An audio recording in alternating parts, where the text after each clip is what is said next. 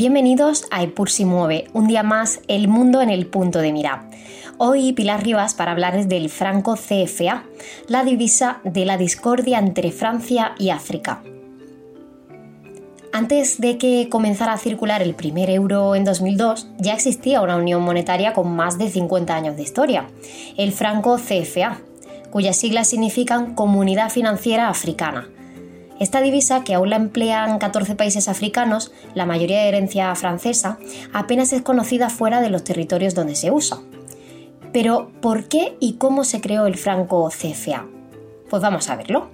Los orígenes de, esta moneda se remontan a final de la Segunda Guerra Mundial, en 1945. A Francia, que había sido ocupada por los alemanes, todavía le quedaba por delante una larga recuperación, así que sus autoridades decidieron establecer dos divisas distintas para el país y sus colonias, el franco francés y el franco CFA respectivamente. Así ambas podrían ser devaluadas de acuerdo a las necesidades y cambios económicos de cada área. El objetivo de Francia era facilitar el drenaje de recursos de estos territorios conquistados hacia la metrópolis y a la vez asegurarse el control económico de las colonias. Junto al economista senegalés Dongo Sambasilla, la periodista Fanny Pigot es la autora del libro El arma invisible de la Francáfrica, una historia del franco CFA, en el que argumentan que este sistema monetario les sirvió luego a París para reconocer oficialmente la soberanía de sus antiguas colonias sin soltar las riendas de sus economías. El valor del franco CFA está ligado al de la divisa que usa Francia. Antes era el franco francés y ahora es el euro, que tiene un poder decisivo sobre él. Existen dos versiones emitidas por bancos centrales diferentes. Uno es el Banco Central de los Estados de África Occidental, con sus siglas en francés BCEAO, y el Banco de los Estados de África Central, el BEAC, y valen lo mismo, pero no son intercambiables. Francia tiene representación en ambos organismos. Las autoridades francesas defienden que los africanos son quienes deciden y que la iniciativa de hacer cambios o eliminar el franco CFA debe venir de ellos. Pero intelectuales como Silla creen que reduce la soberanía de sus países. Ninguna decisión de política monetaria puede ser tomada sin el aval del gobierno francés. Eso es lo que explica a BBC Mundo este, este autor. El Tesoro Público francés es un gendarme poderoso, pero también la casa de cambio de los países africanos que usan el franco CFA. En este sentido, el BCAO y el BEAC tienen la obligación de depositar el 50% de sus reservas internacionales dentro de una cuenta especial del Tesoro Público francés, que a cambio garantiza la convertibilidad de los francos CFA a euros Así ya no les sorprende que muchos, incluso dentro de África y Francia, no hayan oído nunca hablar de, esta divisa. Los dos francos CFA son desconocidos para los mercados internacionales y es que solo pueden ser convertidos en moneda extranjera a través del Tesoro francés. Asimismo, eh, se destaca también que los billetes y monedas de franco CFA siempre son fabricados sin recurrir a una licitación internacional y pues lo hace las imprentas del Banco de Francia. Uno de los temas fundamentales que también se debate sobre el franco CFA pues son sus ventajas e inconvenientes. Es verdad que el franco CFA tiene ventajas. Al estar vinculado con el euro, la inflación no se dispara a niveles desorbitados como lo hace en países africanos con moneda propia. Eso es lo que resaltaba hace unos años el gobernador del Banco de Francia, François Villeroy de Gallo, que lo calificaba de mecanismo de protección contracíclica. Esa estabilidad monetaria junto a la libertad de movimiento de capitales que se extiende por la zona franco debería, en teoría, favorecer la inversión extranjera y por tanto también el crecimiento económico. Además, el respaldo del Tesoro Público francés significa también en teoría, que este funciona como una especie de Fondo Monetario Internacional privado para estos países, prometiéndoles préstamos en caso de quedarse sin reservas internacionales. Es lo que afirma Silla.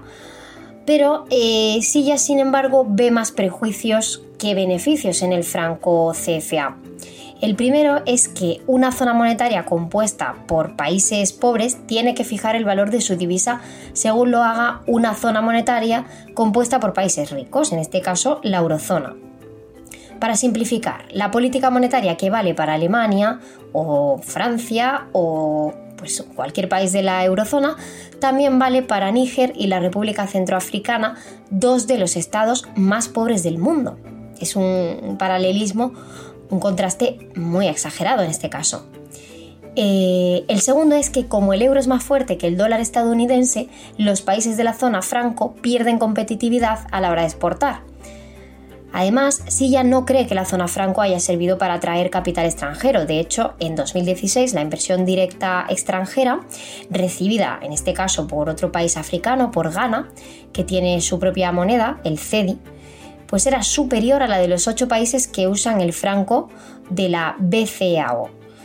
Lo más llamativo es que la misma Francia no invierte en los países de la zona franco, que recibe pues solo el 3,7% de esa inversión extranjera directa francesa en África.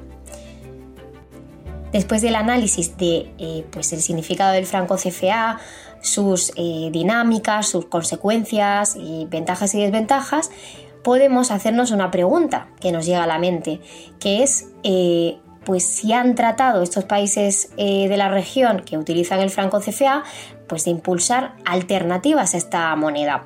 Y lo cierto es que sí que lo han hecho, pero por el momento todas se han encontrado pausadas.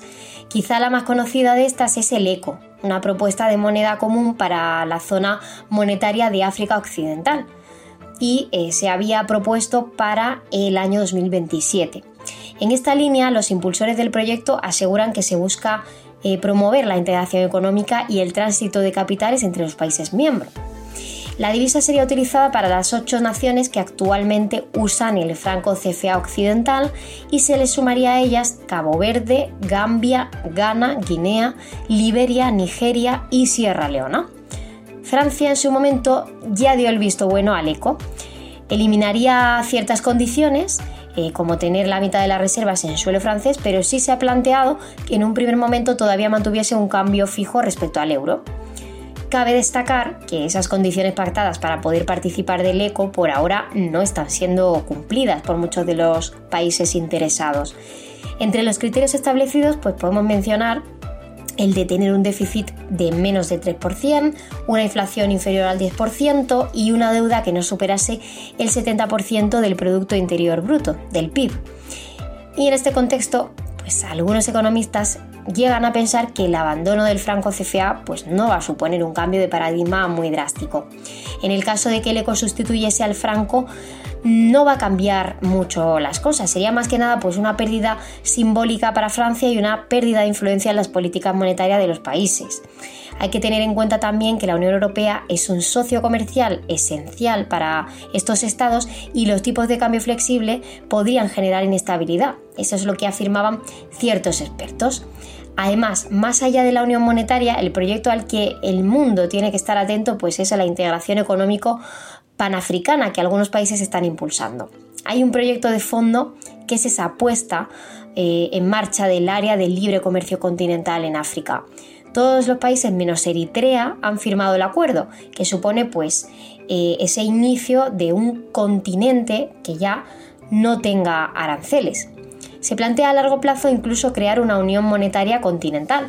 Hay que mirar más allá de África del Oeste y entender que están inmersos en un proceso de liberalización comercial, pues que puede ser mucho más relevante y que también hay que poner el foco aquí, a pesar del tema de las divisas que siempre genera controversia, como es este caso. Lo que sí que tenemos claro es que el franco CFA pues en definitiva es un asunto de disputa y es objeto de revisión por parte de los estados africanos en los que circula. Y os pregunto, ¿creéis vosotros que saldrá adelante un proyecto de moneda propia en los diferentes países que hemos mencionado? Y también, pues, ¿qué opináis sobre el franco CFA? ¿Creéis que es una forma de neocolonialismo por parte de Francia hacia estos estados? ¿O por el contrario pensáis que es un, elemento que pues, presenta más ventajas que, que desventajas? Dejadnos vuestros comentarios en redes sociales para abrir un hilo de debate y así pues lo compartimos entre todos. Eh, sin más que comentar, esto es todo por hoy y muchísimas gracias por acompañarnos una semana más aquí siempre en Epur Mueve.